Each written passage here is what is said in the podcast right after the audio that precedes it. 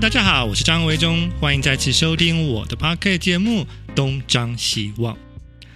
嗯，大家知道东京有个地方叫做新大久保吗？其实很多人之前来东京玩哦，不一定会到新大久保，但新大久保这个地方其实啊是非常接近新宿的哦。对于住在东京的我们来说啊，其实是一个还蛮常去到的地方。为什么会去这里呢？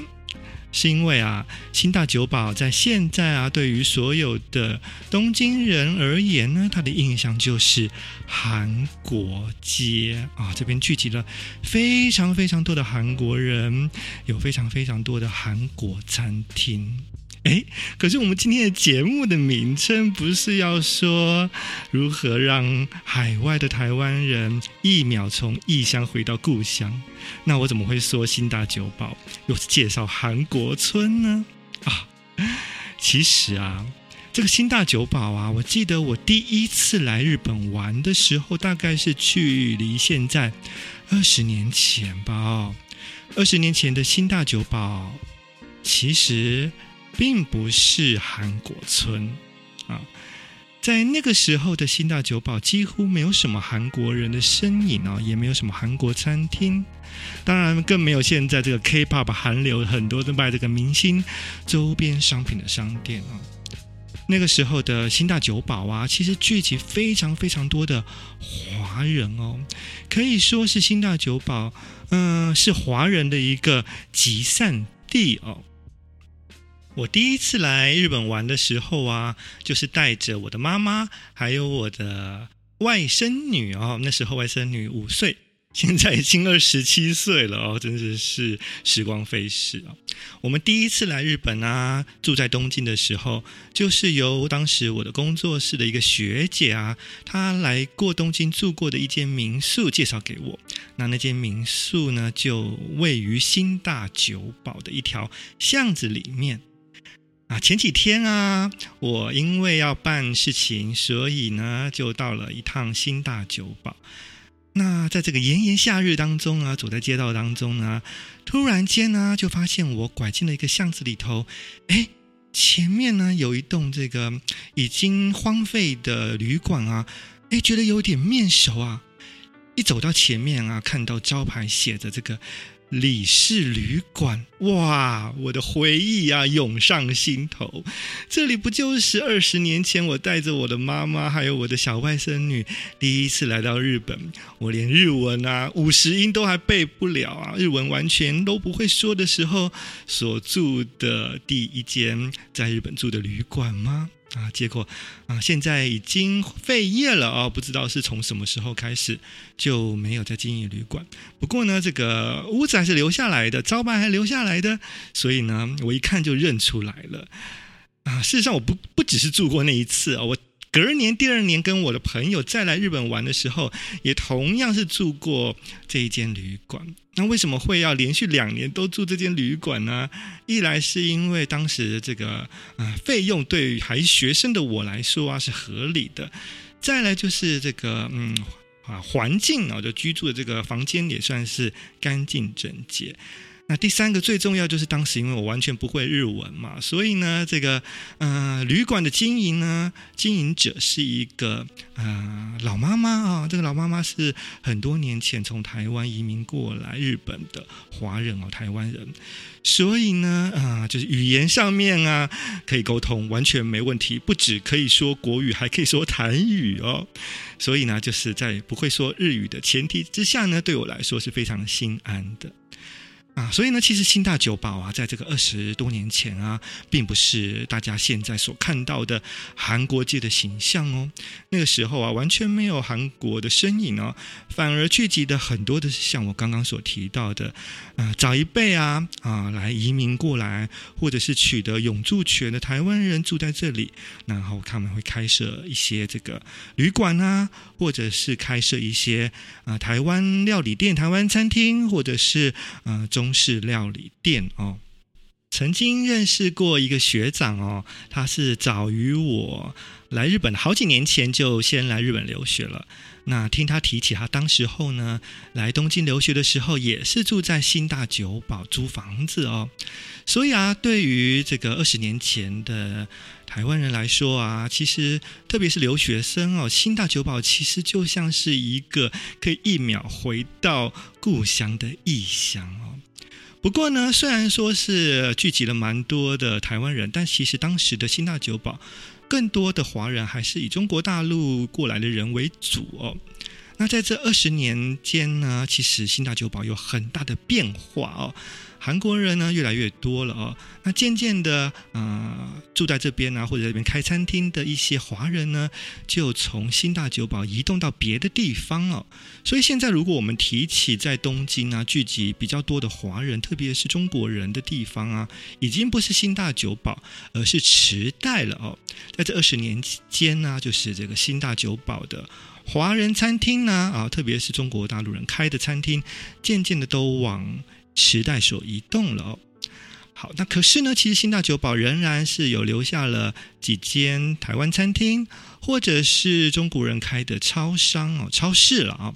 那这个超市当中，除了卖一些中国的食材之外呢，你也可以在这边找到一些对台湾人来说非常亲切的食物哦，比方说这个台湾的肉松啊啊，或者是蛋饼啊，那或者是这个新竹贡丸啊，新竹米粉。那甚至是这个黑松沙士啊，哦，苹果西达这些饮料啊，还有这个泰山八宝粥等等哦，都可以在新大久保一些中国人开的超商里头可以找到这些台湾的产品哦。那这个新大久保呢，在这些年来呢，虽然已经变成了韩国街了哦。不过啊，就像我刚刚说的，还是有一些啊、地方、一些据点，你是可以看到台湾的身影哦。那最近呢，我就去到了一个在新大久保的一个地方，我觉得非常非常的有趣哦。就是在这个新大久保车站跟大久保车站之间啊，有一间台湾来的妈祖庙呢啊，它的名字就叫做东京妈祖庙。那这间妈祖庙啊，是真正纯正从台湾过来的哟啊啊，原来是这个信奉妈祖宗教的这个人呢，台湾人，他在东京所成立的一间啊妈祖庙哦。那这个庙里头啊，当然从外观开始就是非常非常的台味十足哦，啊，把你放到这个庙的门口前面啊，你一抬头一看，你真的会以为你回到了台湾哦。那这间妈祖庙呢，在这边成立以来啊，其实也吸引了很多的呃华人过来哦。那台湾人呢，当然还是最多会过去这个妈祖庙。那事实上呢，我觉得啊，去这个东京妈祖庙的人啊，并不是真的因为宗教信仰的关系哦，而是觉得哎，这里有一些台湾的风情啊，台湾的气息可以感受到，所以呢，嗯，就会来到这个东京妈祖庙。那就像我们在台湾的时候啊，其实我们偶尔也会去庙里头拜拜，对不对啊？事实上，其实我们去庙里头走一走啊。跟这个宗教信仰好像也没有绝对绝对百分之百的关系。有的时候啊，我们去一些呃中这个庙里头啊，其实只是一种心安的感觉，对不对啊？那其实也是这样的啊，就是在这个。住在东京的台湾人啊，如果去到了东京妈祖庙、信达久保这个东京妈祖庙，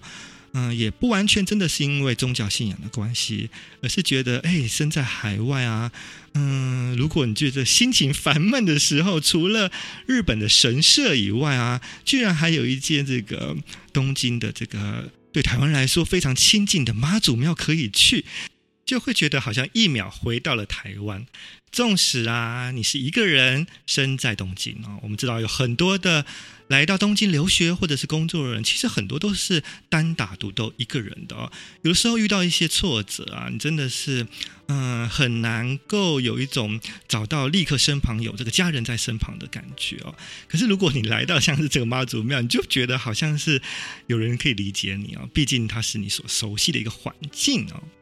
好，那在这个新冠肺炎的这两年当中啊，两三年当中，这个东京马祖庙它又扮演了另外一种角色哦，就是啊，它让很多无法回到台湾的海外的台湾人呢，其实也会结伴哦，比方说去新大久保去吃一些台湾餐厅啊，或者是去这个呃买一些珍珠奶茶喝的时候呢，就会顺便绕过去东京妈祖庙里头哦逛一逛哦，对，就是能满足一下无法回台湾。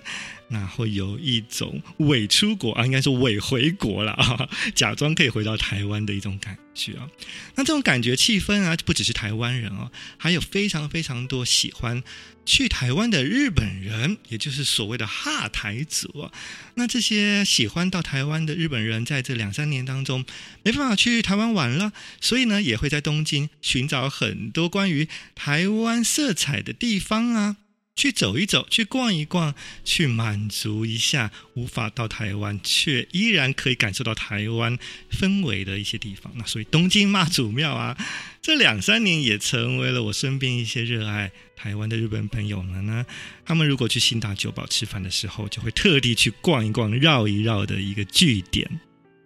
说到如何在海外啊，东京一秒钟这个从异乡回到故乡，我想对于台湾人而言呢，还是吃这件事情是最快的任意门哦。只要是台湾的道地美食一入口，真的就会从舌尖上带着你的思绪，一秒从异乡回到了故乡哦。那么在东京想要吃到东京这个道地的台菜啊。其实是在这几年哦，这大概是三四年当中才比较能够实现的一个愿望哦。像对于我啊，来到日本应该是十四年前的事情。我二零零八年来到日本哦，移居到了东京。那对于那个时候一起来到日本居住的台湾人而言呢，真的很难很难在东京吃到。道地的台菜哦，在那个年代啊，居然已经要用那个年代了哦，对对对，啊，活到一个岁数或者你待在一个地方久了，超过十年，你很容易就可以说那个年代怎么样啊？好，那我现在可以大言不惭的说，对，对于我们来说啊，当年来到日本的那个年代啊，其实啊，很多的台湾料理啊，都不是真正的台湾料理，可是啊，他们的招牌上面都会打着台湾料理、台湾菜。那事实上啊。那个卖台湾菜的这些餐厅呢，大多数而言都是中国人所经营的哦。那有可能是他啊、这个朋友当中，或者是他的伴侣是台湾人，但基本上呢，料理的这个菜色啊、做法都还是比较符合中国料理，就是说中国大陆菜的一个味道。那虽然他也会卖一些好像是台湾的菜，但是身于身为我们台湾人啊。一吃就知道，嗯，这其实并不是真正的台湾菜哦。所以在那个年代啊，在东京想要吃到到底的台菜，并不是一件容易的事情哦。那我记得啊，刚搬来东京的时候，曾经认识几个热爱台湾的日本的长辈啊。那每次要约见面，他们都会挑有这个刻意卖这个台湾菜的中国餐厅啊。那因为呢，他们觉得啊，他们很贴心的说，觉得我会想家，所以呢，约这个餐厅的时候呢，就可以希望约到一些有卖台湾菜的餐厅啊，可以安慰我的思乡之情。可是啊，那个时候啊。啊，我吃这些餐厅里头的菜，一吃就知道啊，啊，这些东西并不算是真正真正的台湾口味哦。那那些他们所谓的台菜啊，虽然吃起来也是啊蛮好吃的，不过呢，味道上面真的还是有差别哦。如果你是生活在台湾啊，大半辈子都在台湾度过的话呢，你就会知道那个微妙的毫厘之差哦。那所以呢，啊，在这个。以东京来说，在那个时候的日本的台菜啊，其实是没有自己的舞台的哦。感觉啊，那个时候的台湾料理很像是这个跑龙套的串场小角色哦。那很少会真正有标榜卖台菜的专卖店，多半这些台菜啊，都是被归类于中华料理的派系之下哦。那就像我刚刚说的，即使有啊，招牌上面写的台湾料理啊，或者是店名带入了台湾的地名。但是口味啊，都无法做到真正到底的台湾味哦。在十几二十年前啊，东京有少数标榜是台湾料理餐厅的店家，有一间是在一九五五年创业啊，迄今已有六十多年历史的啊，叫做栗香啊。那这间栗香啊，特别是在涩谷这间栗香涩谷店啊，啊，对于早期的日本人来说，或者是在这边留学的台湾人来说，是一个重要代表哦。因为呢，呃，对于他们来说啊，他们算是一个老字号的台湾料理店哦。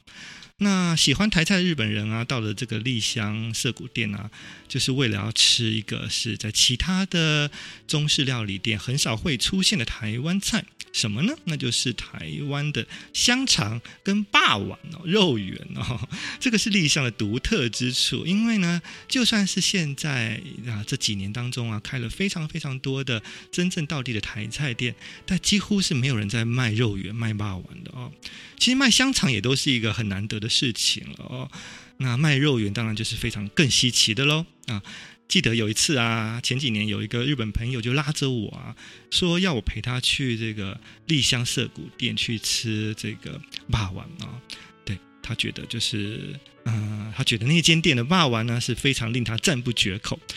不过虽然他其实根本就没有去过台湾，也没有吃过台湾到底的肉圆呢，所以呢，我就半信半疑跟他去了这间店。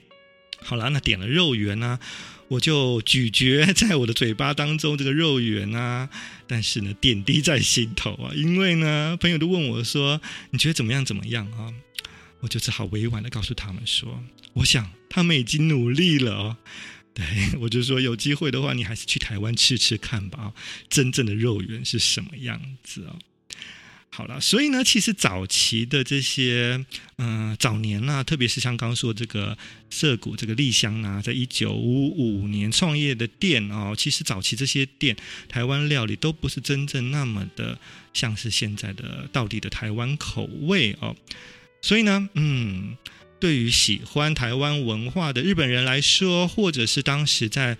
啊、日本东京居住的台湾人而言，真的非常非常渴望，希望就是有台湾的餐厅啊，是能够直接到日本开店的哦。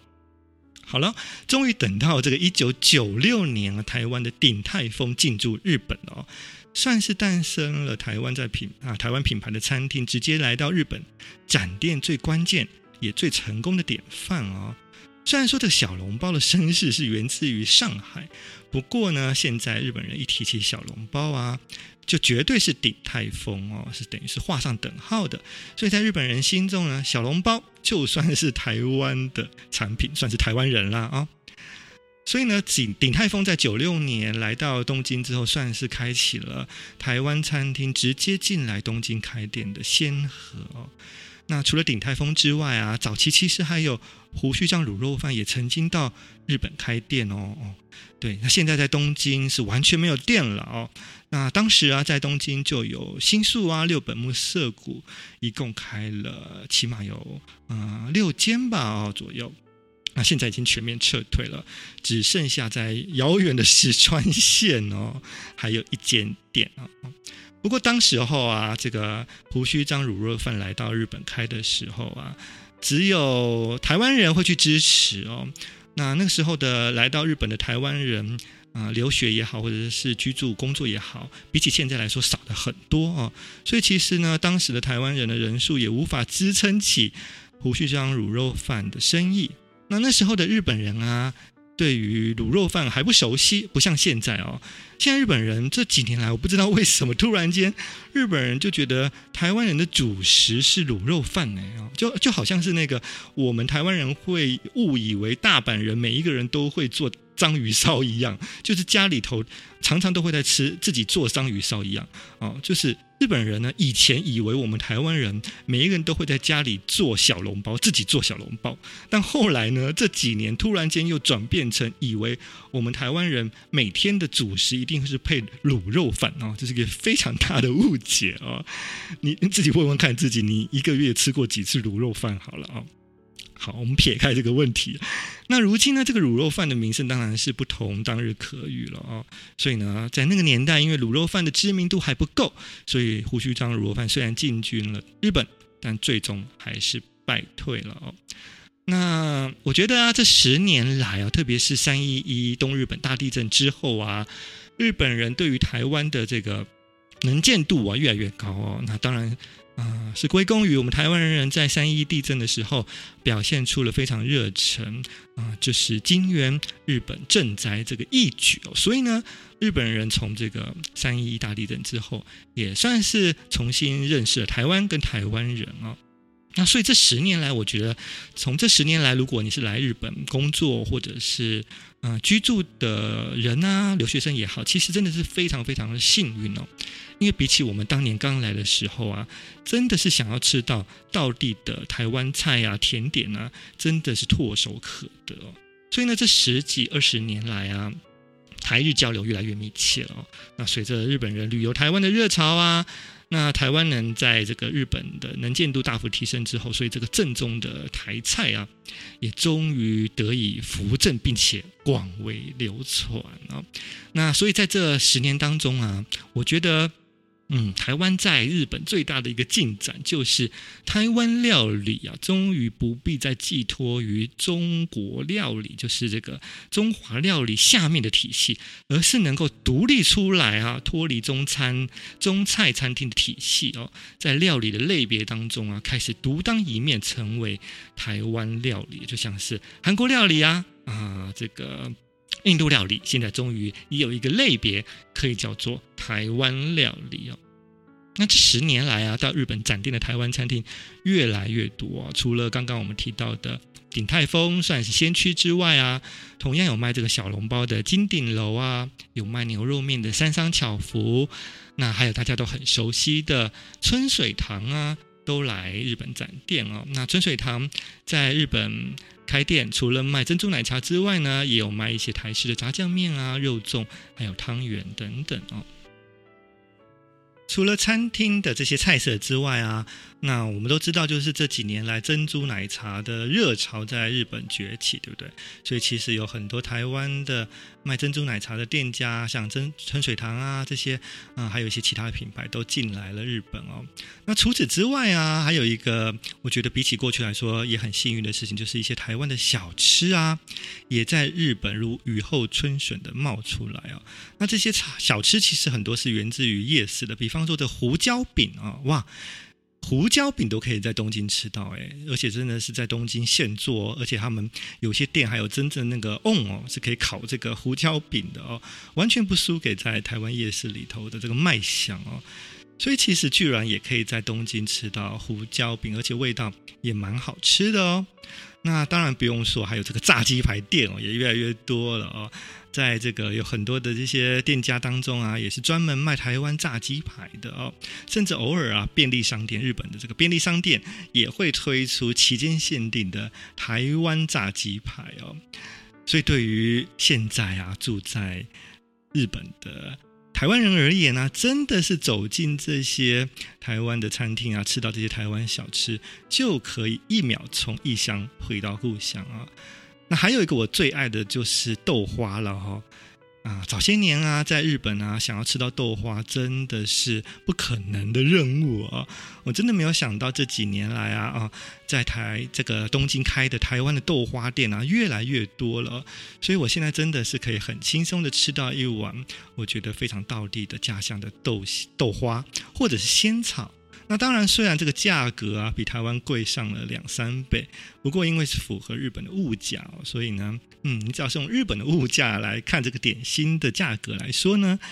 也就可以接受了啊。你不要去想说在台湾其实是卖多少钱，那至少它提供了我们一个很方便的管道，一个任意门，可以让我们这些异乡游子透过食物呢，舌尖的美味，回到我们的故乡台湾。另外还值得一提的就是，台湾的早餐店居然也在日本，在东京有开了，可以吃到台式的早餐了。以前啊，我总是会嫌弃日本的早餐花样很少哦。那因为其实台湾的这个早餐最令我怀念的就是有热腾腾的。烧饼啊，蛋饼啊，啊、油条啊，然后呢，再配上豆浆，不管是冰的或热的豆浆都好，就是虽然我们也会去吃这个美而美这种类似啊汉堡啊三明治这种速食的早餐店，但是偶尔我们也会怀念，也会也也会去吃这些啊传统的豆浆店，对不对？可是以前在日本呢，是完全不会有这个机会可以吃到蛋饼啊、豆浆、油条的。可是，在前几年，也在东京的五反田这个地方呢，开了一间叫做东京豆浆生活。那这间店呢，就是专门经营台式早餐的哦。那在这个店里头，你就可以吃到烧饼油条了，然后也可以吃到啊热豆浆啊冰豆浆，还有咸豆浆啊。那自从开幕以来呢，当然吸引了很多热爱台湾的日本人过去吃。那最重要的呢，也是让聚集在日本的东京台湾人呢，嗯，有了一个不用回到台湾，也可以啊回想到、回味到啊台湾美食早餐的一个地方哦。那说到这个。啊，东京的这个蛋饼豆浆算是比较少见的食物，就令我想到有另外一项台湾的美食啊，目前在日本来说还算是没有完全普及的哦。也就是说，如果啊你听到有日本人告诉你说他喜欢吃台湾这项东西、这项食物，那你一定就会觉得说你是进阶版的哈台族哦。那是什么样的食物呢？我一说出来，只要是台湾人，一定都耳熟能详，那就是面线啊！对对对，蚵仔面线啦，面线。那在东京呢，其实卖这个面线的店家其实还不多哦，大概只有几间而已。那、其中呢，有一间呢，嗯，是在这个靠近东京啊神奈川的附近啊，有一个叫做二子新地车站呢、啊，这个这一站的地方有一间叫做面线屋 Formosa 福尔摩沙哦，面线屋 Formosa。那这间店里头呢，其实呢，嗯，他们就是专门以面线为主打。菜色啊，虽然呢，在这里头你也可以吃到其他的其他的台湾菜，像是卤肉饭啊、盐酥鸡、水饺等等啊，但是其实他们的店招牌所主打的就是面线啊。那我自己来到这间店已经吃过好几次了啊，那每次一定都会点面线。那因为经营这个面线屋 Formosa 的啊老板娘呢啊是一个。女生叫做陈小姐，二十年前啊来到日本啊，那因为她自己本身爱吃面线，所以呢，她的时候就觉得说她在日本都吃不到，所以就滋生了一个想要开一间面线屋的想法。那其实最初是为了满足她自己啊，那希望有朝一日可以将面线的美味介绍给日本人，当然也是满足住在东京的台湾人。所以呢。嗯，终于有一天呢，这个面线屋就开幕了哦。那目前已经经营超过了大概六七年的时间了哦。对，那吸引的都是一些固定的啊、顾客，还有非常非常多口耳相传的住在东京的台湾人。那老实说啊，这个地点并不是非常容易方便可以抵达。但是呢，每次我去的时候，都可以看到啊、很多的台湾人是专程远道而来啊，来到这边吃一碗面线。那或者呢，这个端午节的时候，今年端午节的时候，我跟我的台湾朋友也去了面线屋，吃了他们手工的肉粽哦。那在这间店的吃肉粽的这个时候呢，也看到了很多的台湾人啊，就是进到店里头外带冷冻冰的。这个粽子回家，那一买就是好几颗哦。所以其实像面线屋 f r o m a s a 这样子的店家呢，其实它也聚集了一些台湾人哦，形成了一个啊、以饮食为据点的台湾人社群地点哦。对，那所以说到这个面线啊，刚有提到，就是说，其实日本人对于这个面线还不是非常熟悉哦。所以呢，这个、大部分的日本人第一次来到这间店呢、想要吃面线，那没有吃过，没有在台湾吃过的话，其实都不太清楚面线是什么样的食物哦。大家抱着非常新鲜、尝鲜的心态来吃，那结果就爱上了哦。那我的朋友啊，其实他以前是在这间店里头打工的。那这个台湾男生就告诉我说啊，最有趣的是日本人第一次吃面线的时候，都会拿筷子来吃，结果怎么夹都夹不起来。对，我们吃面线好像是不会用筷子的啊，是用汤匙的。所以呢，如果呢，你只要看见日本人在这间店里头是主动这个拿起汤匙来吃面线的话，就知道他一定是资深哈台族。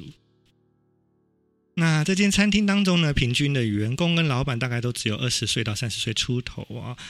嗯，都流露出一股这个充满活力的朝气哦，是过去那些老派的日本中菜馆啊、台菜馆都没有的气氛哦。所以我觉得啊，与其说它是一间餐厅，更像是一个社团活动聚会的小酒吧。那它不只是聚集了在这边工作的台湾人，也不时吸引到了住在日本啊或者是神奈川的台湾人来到这边聚会哦。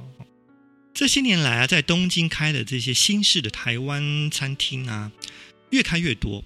但是啊，它的一个特色就是说，它不像是新大久保的韩国餐厅，会聚集在一个集中的区域；也不像是我刚刚提到的池袋哦，中国餐厅，他们会大家聚集在一个地方啊。这些新开的台湾餐厅的最大特色就是，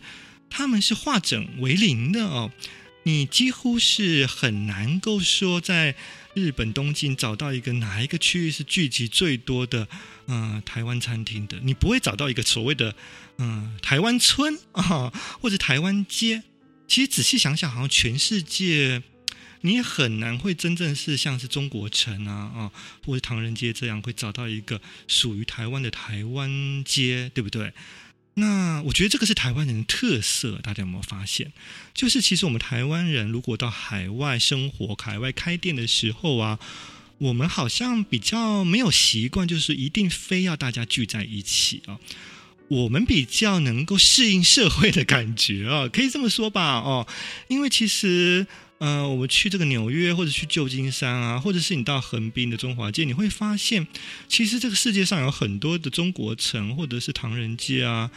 居住的很多的中国人，事实上，你会觉得啊，他们好像没有离开他们所生活的原乡。也没有真正的百分之百融入到当地社会哦，甚至有很多老一辈的人，他们住在这个纽约的中国城啊、唐人街，连英文都不太会讲的，真的是有哎啊。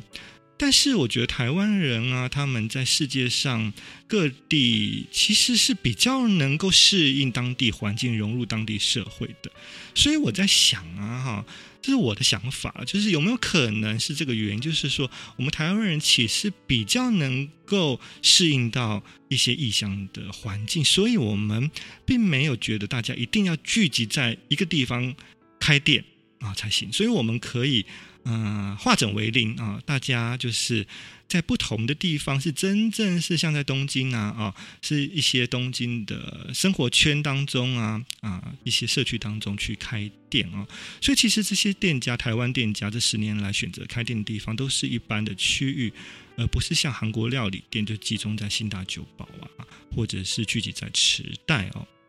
那我会想啊，这个是台湾料理，它没有形成一条台湾街，而是各自台带开。其实反而就是这种繁星散落的方式，渐渐融入了日本人的日常风景当中哦。所以啊，嗯，我们在东京，如果你要吃台湾料理啊，哦，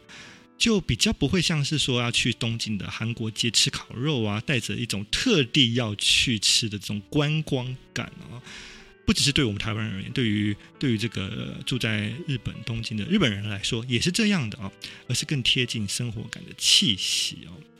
对，总而言之呢，我觉得这也是好处了啊，就是因为嗯、它是台湾餐厅，它是散落在各个的日本的生活的日常生活街道当中啊，城市当中，所以呢，嗯，我们可以找到台湾料理，吃到台湾菜的机会也是增加许多哦。前几天我看到了个新闻，说是有一班飞机哦，华航的飞机从东京羽田机场回台北的时候啊，飞机上有一个男生哦，突然间就是因为情绪失控，在这个飞机上大叫大闹哦。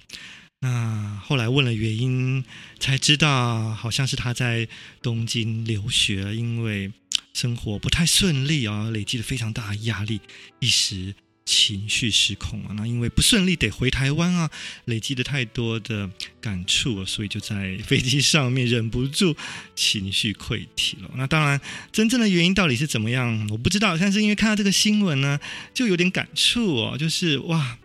我自己也是在东京生活这么多年啊，那我相信，嗯，在这个听这个节目的你呢，其实也有可能是在海外生活的，对不对啊？那你在海外有可能是一个人，那如果是有另外一个人陪着你，我想可能还可以分担一些啊、生活上面的忧愁哦。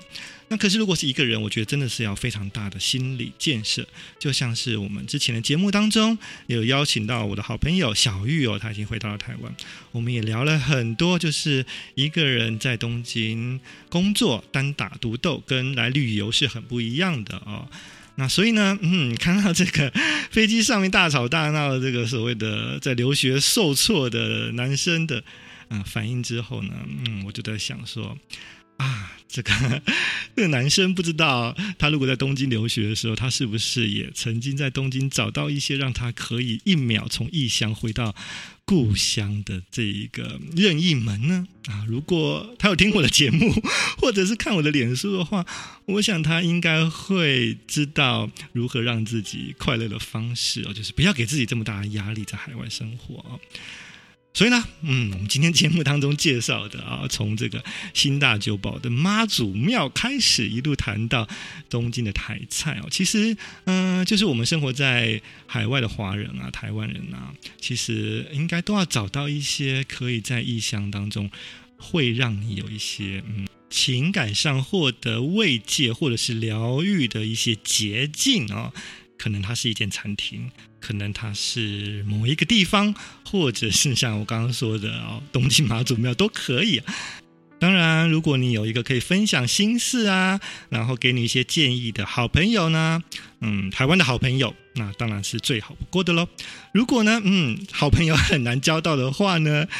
你也可以多听我们的节目《东张西望》，或者是常常来逛我的。呃，IG 啊，在我的 Insta 上面来搜寻我的名字张维忠，或者是在脸书搜寻张维忠东京模样，至少我会在一个不远不近的位置哦，在精神上陪伴所有在东京一起打拼的台湾人。